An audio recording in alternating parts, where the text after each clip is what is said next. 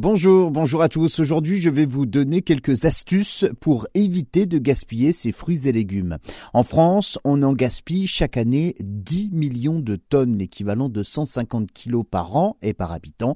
Les fruits et légumes sont fragiles, certains se périssent rapidement, la date de consommation est limitée, mais ce n'est pas une fatalité. Ces astuces permettront à petite échelle de limiter la casse et aussi d'éviter de gaspiller de l'argent.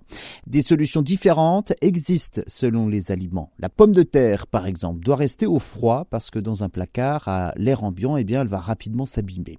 Il y a surtout des mélanges à ne pas faire. Il faut euh, toujours laisser les pommes, par exemple, à part, euh, toutes seules, car la pomme est un fruit qui dégage donc de l'éthylène, un gaz qui fait mûrir et pourrir les autres fruits.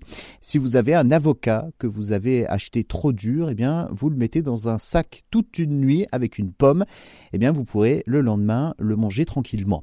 Les bananes se conservent attachées si vous les détachez une par une et surtout si vous les mettez avec des pommes elles noirciront en quelques heures seulement. On ne mélange pas non plus les oignons avec les pommes de terre, ça les fait pourrir. Les champignons et la salade se conservent au frigo, mais à l'air et non pas enfermés donc euh, dans du plastique, sinon eh bien ils pourrissent.